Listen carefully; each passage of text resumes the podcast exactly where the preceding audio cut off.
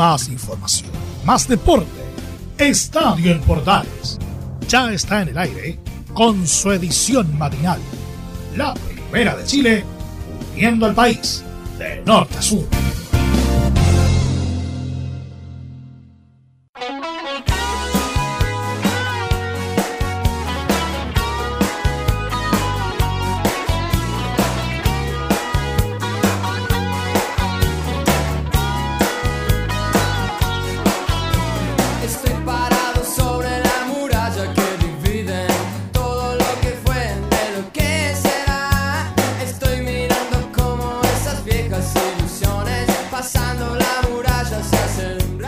¿Qué tal? Muy buenos días, bienvenidos a un nuevo estadio en Portales de día jueves. Mira cómo vuela la semana, ya estamos a 18 de marzo.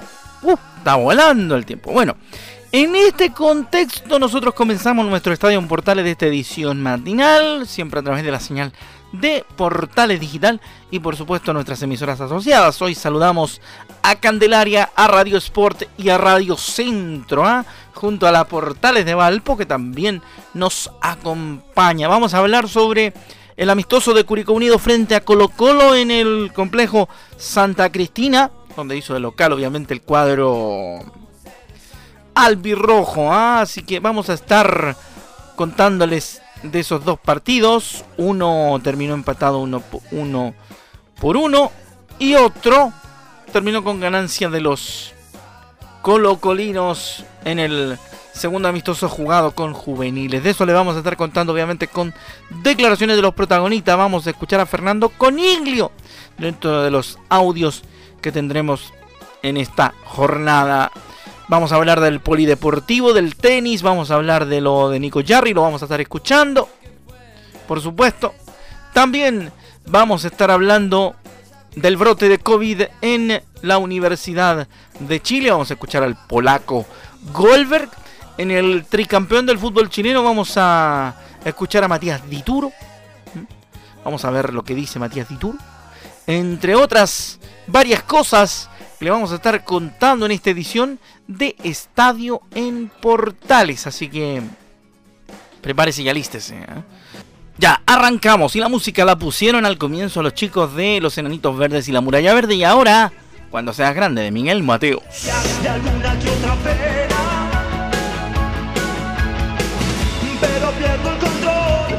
Empezamos con el desarrollo informativo, por supuesto, aquí en Estadio en Portales. Colo Colo logró un empate y una goleada sobre Curicó Unido en partidos amistosos de pretemporada. Ya le contábamos. El equipo Albo se prepara para la próxima temporada, al igual que los albirrojos. En el primer encuentro, el cacique formó con Brian Cortés, Jason Rojas, Felipe Campos, Daniel Gutiérrez, Gabriel Suazo, Williams Alarcón, César Fuente, Gabriel Costa, Marco Volados, Iván Molares y Pablo Solari. Este partido terminó 1 a 1 y el equipo tortero alineó con Martín Perafán en la portería, Gerson Opaso, Franco Bextol, Leonel Galeano, Ronald de la Fuente, Adrián Sánchez, Felipe El Pipe Villagrán, Pablo Parra, Felipe Ortiz, Leandro Venegas y Fernando Coniglio. En el primer duelo el equipo de Gustavo Quinteros igualó a uno con el equipo que dirige Martín Palermo, mientras para el cuadro curicano marcó Coniglio y para los albos Morales. En el segundo compromiso salieron a la cancha los siguientes jugadores por parte del equipo local. Fabián Cerda en portería, Pablo Corral, Jordan Barriolet, Kenneth Lara, Alexander del Río, Ronnie Albornoz, Matías Ormazábal, Byron Oyarzo, Nicolás Núñez, Gabriel Jardín y el Benja Ortiz. En el segundo compromiso, los colocolinos que salieron al terreno fueron Omar Carabalí, David Tati, Bruno Gutiérrez, Nicolás Garrido, Brian Bejar, Brian Soto, Vicente Pizarro, Martín Rodríguez, Leo Valencia, Javier Parragués y Juan Carlos Gaete. En el segundo duelo, eh, el dominio lo marcó Colo Colo que ganó con tantos de Valencia, Parragués, Luciano Arriagada y Carlo Villanueva. De ese, de ese partido, de esa situación, vamos a escuchar, ya le decíamos en titulares, a Fernando Coniglio, quien declaró obviamente para los medios albirrojos, o sea, para la plataforma oficial del Instagram de Curicó Unido y planteó esta situación respecto al partido con Colo Colo. Eh, la verdad que sensaciones buenas, sensaciones buenas. Eh, creo que los tres amistosos tuvimos en común el, eh, el intentar la idea de juego que venimos entrenando, eh, salió bien por momentos, otras cosas, otros momentos tenemos que mejorar o ajustar alguna que otra cosita, pero en líneas generales hoy creo que se jugó con un equipo importante, más allá de lo que, lo que le pasó el año pasado, eh, y creo que, quedaron buenas sensaciones para todos, podríamos haberlo ganado. bueno, hubo una, una desprolijidad ahí en la que terminó en el gol, pero creo que terminamos todos contentos. Le preguntaron a Fernando Coniglio en este Instagram Live que hizo Curicó Unido sobre su adaptación al plantel y el hecho de haber anotado dos goles en dos amistosos. Escuchamos a Fernando Coniglio, el ex Huracán, en Estadio Portales. Eh, los goles obviamente que son importantes para, un delantero. Yo venía mucho tiempo sin, jugar y estoy destacando eso, que físicamente me, siento bien, eh, estoy jugando eh, muchos minutos de corrido y bueno, con, con llegada al gol que que es para lo que me trajeron, así que contento. Sobre hacer dupla con Leandro Venegas también responde con Iglio en Estadio Portales. Bueno, eh, si, si, a mí me van a elegir, obviamente prefiero siempre jugar con, con alguien como Lea de esas características que me hace mucho más, más sencillo el trabajo y se me hace mucho más fácil complementarme. Eh, también nos estamos conociendo, siento que tenemos que, mejorar un montón, pero eh, ya las características las estuvimos mostrando, somos luchadores los dos, ganamos eh, varias pelotas aéreas y, creo que ahí se, generaron varias situaciones también, así que creo que eso se va a ir destacando a lo, largo del año.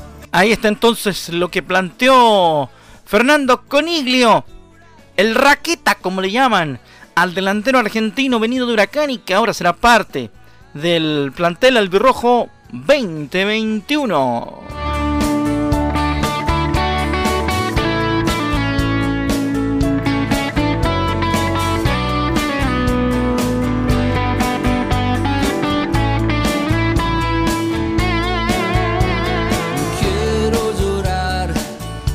Ahí está entonces lo que decía Fernando Coniglio. Seguimos con, seguimos con más información acá en Estadio Portales, edición matinal para este día jueves. Rápidamente nos metemos en la sección favorita de niños y niñas, como decimos siempre aquí en este, este programa.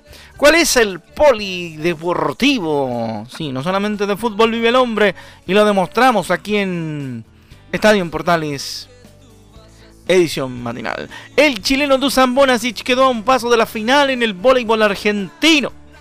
El capitán de la Roja fue el segundo máximo anotador en Ciudad de Buenos Aires. El capitán de la selección chilena de voleibol, Dusan Bonasic, quedó a un paso de la final de la Liga de Argentina luego de ser protagonista en el triunfo de Ciudad de Buenos Aires ante Obras de San Juan en el partido 1 de las semifinales.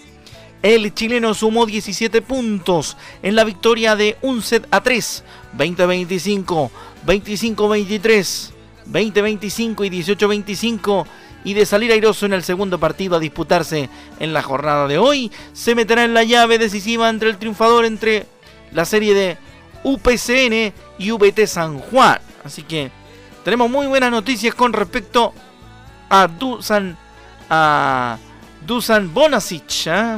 Un gran voleibolista nacional. Otro chileno que vio acción en la jornada del día martes fue Marcelo Pérez, quien sumó 11 puntos, 6 rebotes y 3 asistencias en la caída de Universidad de Barry St. Leo en la primera ronda de la Sunshine Conference Division 2 del baloncesto de la NCAA. El equipo de la escolta chileno, ahora hablamos obviamente de básquetbol, finalizó la temporada con registro de 2 partidos ganados y 5 perdidos y el Nacional terminó con 12,7 puntos de promedio. Así que interesante información que nos entrega Chile FEBA y también el voleibol nacional con los que caminan en el extranjero representando a nuestro país en otros deportes, en otras disciplinas que como siempre les contamos en el Polideportivo de Estadio en Portales, edición matinal. Así que desde ya, por supuesto, los invitamos cordialmente a seguir y a estar atentos a la información polideportiva en Estadio Portales.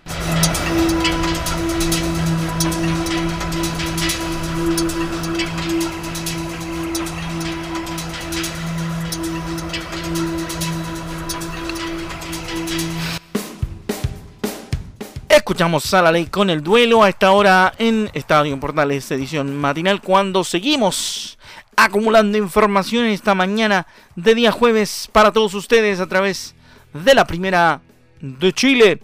Ya les decíamos, escuchamos a la ley con el duelo.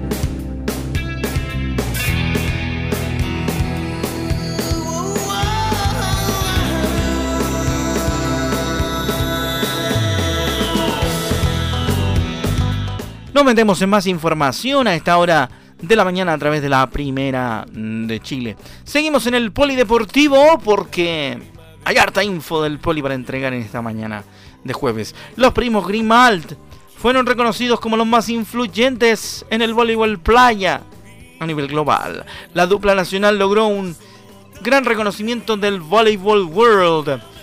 Fueron reconocidos como los 100 más entre los 100 más influyentes del voleibol en la última década. Los primos Marco y Esteban Grimald, histórica dupla nacional, fueron reconocidos entre los 100 deportistas más influyentes de la última década en el voleibol playa, de acuerdo a un ranking publicado por Volleyball World. A poco de asegurar su participación en los Juegos Olímpicos de Tokio, la pareja, en voz de Esteban, el menor de la dupla, aseguró que estamos súper orgullosos y contentos por este reconocimiento. El Rooster 100 es una lista de los mejores jugadores de la Federación Internacional de Voleibol en la última década y para nosotros es un orgullo poder ser parte de esta selección.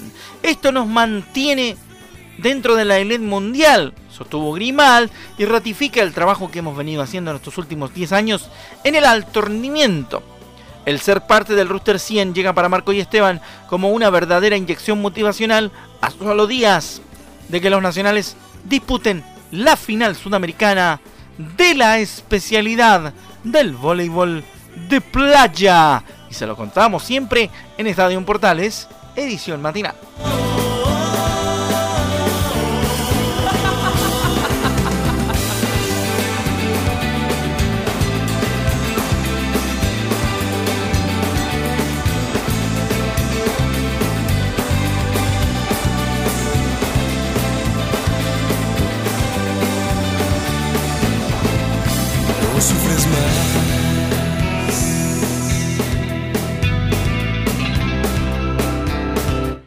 Última página del Polideportivo para esta edición de Estadio en Portales eh, Matinal. Rápidamente les contamos en la página de cierre de nuestro Polideportivo que el equipo chileno Selknam de rugby abrió su participación en la Superliga Americana de Rugby con un triunfo ante Cafeteros Pro de Colombia por 35 a 2 en el Estadio Municipal de La Pintana.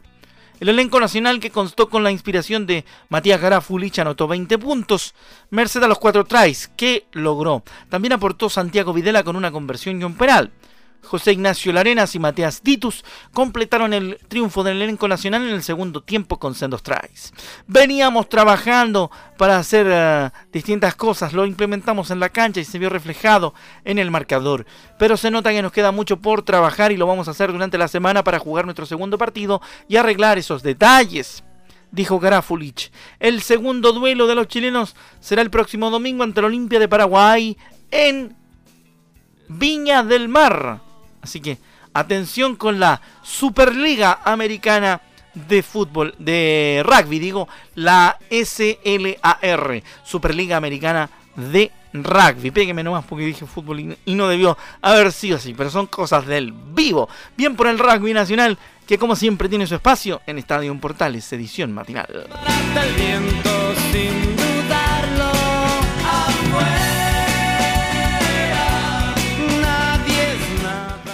Con los caifanes hacemos a esta hora Estadio Portales Edición AM. Nos metemos en el fútbol en lo relativo a la Copa Sudamericana y los equipos de región que debutaron en el torneo continental. Hay que decir que Guachipato le ganó por la mínima diferencia a Antofagasta golpeó en los descuentos el cuadro de la usina a los Pumas y tomó ventaja en la Copa Sudamericana. Con un agónico pero importante triunfo de 1-0 en su visita a Deportes Antofagasta el día martes, resultado que les permite tomar ventaja en la llave de la primera ronda de la Copa Sudamericana. Durante la primera parte del encuentro, los acereros tuvieron mayor claridad con el balón en su poder, generando un par de ocasiones de riesgo en el arco custodiado por Fernando Hurtado.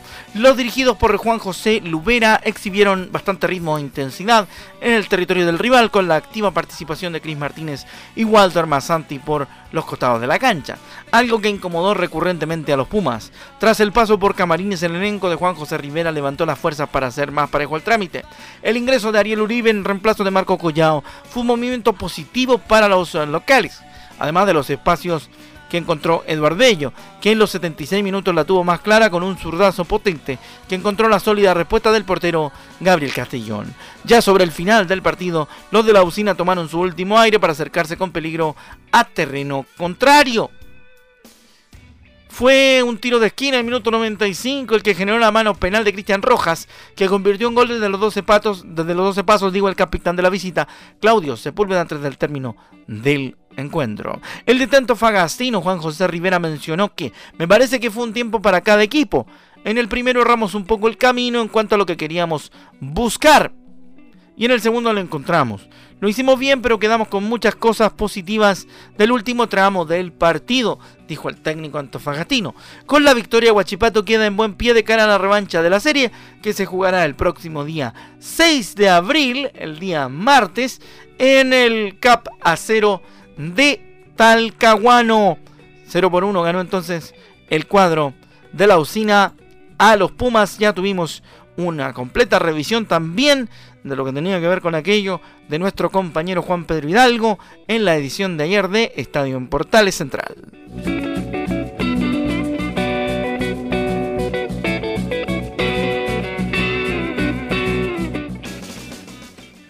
Rápidamente nos metemos en más reacciones y más información. También otra página del Polideportivo, hablando del tenis.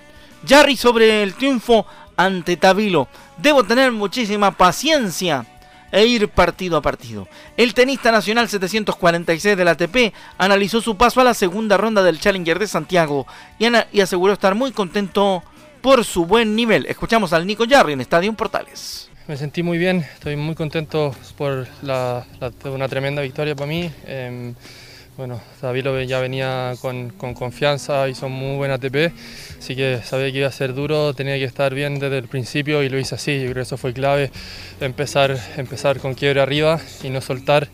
Eh, y bueno, sí, las condiciones están muy diferentes, más con, con la temperatura que está haciendo, está haciendo hoy, estos últimos días, nublado, menos de 20, 20 grados, menos de 3, o sea, bajamos 400 metros, cambio de pelota más blanda, así que todo, todo es, otro, es otra, otro campeonato, así que contento de, de, haberme, de haberme ajustado y haber jugado como fue. Este Nico va, va mejor que, que, que, ni un Nico que, que, ha existido antes. Eh, eso es lo que, lo que hay que hacer. Tuve un tiempo grande que lo aproveché al máximo eh, para, para, pensar, para, para, ver qué es, lo que, qué es lo que quiero, estilo de juego de todos los ámbitos y, de a poco estoy poniéndolo a prueba y siento que va, siento que va muy bien, así que estoy, estoy muy contento por, por todo el trabajo que hice, por el camino que estoy y hay que, hay que seguir dándole, que es un camino, camino muy largo eh, a seguir y para volver a donde estaba hay que tener hay que tener muchísima paciencia y, ir partido a partido nomás. Ahí está entonces lo que decía Nico Jarry, hablando sobre su victoria ante Tabilo en el Challenger de Santiago, torneo que se está disputando en nuestro país y viene siendo el segundo consecutivo que se disputa en tierras eh, nacionales. Rápidamente les contamos información interesante que tiene que ver con, con varios, varios temas, ¿ah?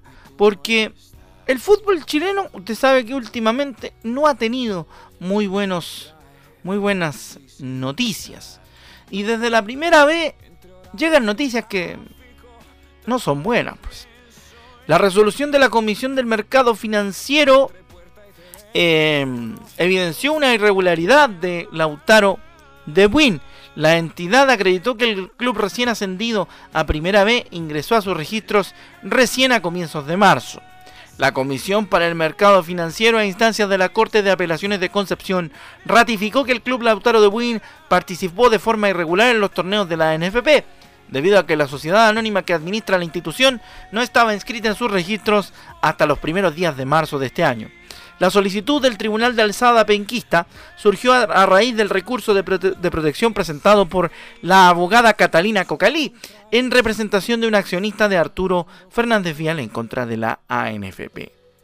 En relación a la fecha de inicio de la fiscalización por parte de esta comisión, en la entidad Lautaro de Win SADP, Sociedad Anónima Deportiva, es posible informar que con fecha del 5 de marzo del 2021 se recepcionó en este oficio el número 0413 con fecha de 1 de marzo de 2021, enviado por el IND, el cual eh, obtiene, y contiene el listado actualizado de las ODP y donde se incluye por primera vez, entre otras, a la ODP Santiago de eh, a la ODP Lautaro de Win SADP, dando inicio formal a la fiscalización de ella por parte de la comisión señaló la resolución a la cual tuvimos acceso. La iniciativa legal surgió luego de que un grupo de, clubes de primera vez ingresaran una denuncia al Tribunal de Asuntos Patrimoniales en contra del elenco recién ascendido a la categoría desde la segunda división profesional, pues no figuraba en los registros de la CMF, requisito necesario para disputar los campeonatos profesionales. A raíz de esto, tienen la intención de anular su ascenso a la B e incluso trabajar por la, desafiliación perdón, de la NFP, tomando en cuenta esta irregularidad, con lo cual el cupo de ascenso quedaría en manos de Fernández Vial, de acuerdo a lo que postula un grupo de esos clubes, mientras que otros grupos, otro grupo espera que finalmente no ocurra nada con aquella promoción. Para discutir esta situación, algunos de los clubes de la segunda categoría de nuestro fútbol profesional se reunirán en los próximos días con la idea de definir una autoconvocatoria que pedirá oficialmente la desafiliación del Toki Lautaro de Buin.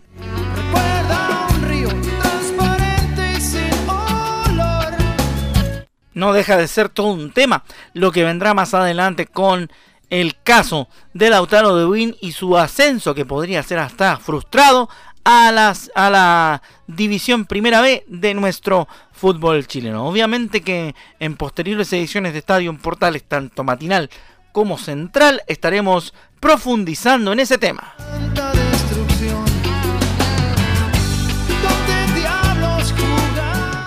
¿Dónde jugarán los niños de Maná a esta hora de la mañana en Estadio en Portales y su edición matinal para todo el país a través de la primera de Chile. Rápidamente nos metemos entonces en más información. Oiga, quedé marcando ocupado con lo de Lautaro Win. ¿Qué quiere que le diga? De verdad que de verdad que es para es para, para revisarlo, para que para que ocurra ese tipo de cosas. Tienen que estar las cosas muy mal en el fútbol chileno, muchachos. ¿Qué cree que le diga? No no es, lo, no es lo ideal, pero sucede, lamentablemente. Tristemente ocurren estas cosas cuando no debieran, pues. Vamos a ver rápidamente qué ocurre en la U con el caso de el brote del COVID, porque los jugadores de la U se sometieron a exámenes PCR y no habrán o no hay más contagios, según dicen, ¿eh? Así que no hay más contagios, hay tranquilidad, el brote en la Universidad de Chile está al parecer controlado. ¿eh? Este brote que dejó el Tendal y que hizo jugar a la U con eh, equipo alternativo, no, era, no, era, no era la idea. Más profundidad, por supuesto, de lo que pasó con la U, la tendrá usted en la edición central de Estadio en Portales con nuestro conductor Carlos Alberto Bravo y el equipo. Vuelvo con noticia del Challenger de Santiago. El chileno Gonzalo Lama le ganó al español Roberto Carballés. Recordemos que Gonzalo Lama está a 662 del ATP. Eliminó a Roberto Carballés, el 95 del mundo, primer sembrado del torneo en un trabajado partido. Lama mostró buen nivel en las últimas dos mangas y se quedó con el triunfo por parciales de 2-6, 7-6 y 7-6. De esta forma, el chileno sigue demostrando un gran nivel y sumó dos victorias seguidas en el certamen, luego de una primera ronda ante el argentino Tomás Echeverria, que le ganó al 225 del mundo, Tomás Echeverri, como bien decíamos. En cuartos de final se medirá ante Tomás Barrios, 259, en un nuevo duelo de chilenos en el Challenger de la capital, donde también ganó Tomás Barrios. ¿eh? Sí, Tomás Barrios también venció y le vamos a contar cómo le fue. ¿eh?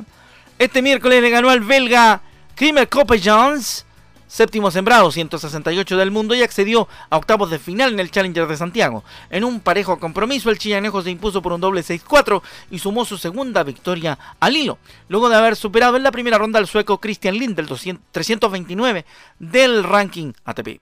Barrios chocará contra Gonzalo Lama, como les contamos previamente, quien venció a Roberto Carvalíes. Bueno, con buenas noticias del tenis, nosotros nos despedimos. Gracias por su compañía en esta edición de Estadio Portales, versión matinal. Recuerde que toda la información sobre lo que ocurrió en Copa Libertadores y en Copa Sudamericana la tendrá en la edición central de Estadio Portales a contar de las 13 horas y 30 minutos con la conducción de nuestro director Carlos Alberto Bravo y todo el equipo de los que más saben en Estadio Portales. Buenos días, a nombre de todo el equipo que hace Estadio Portales AM, me despido Rodrigo Jara, un gran abrazo para todos y quédense en compañía de Leonardo Mora con Portaleando la Mañana. Chao.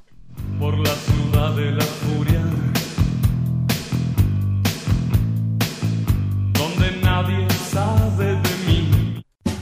Más información, más deporte. Esto fue Estadio en Portales, con su edición matinal. La primera de Chile, uniendo al país de norte a sur.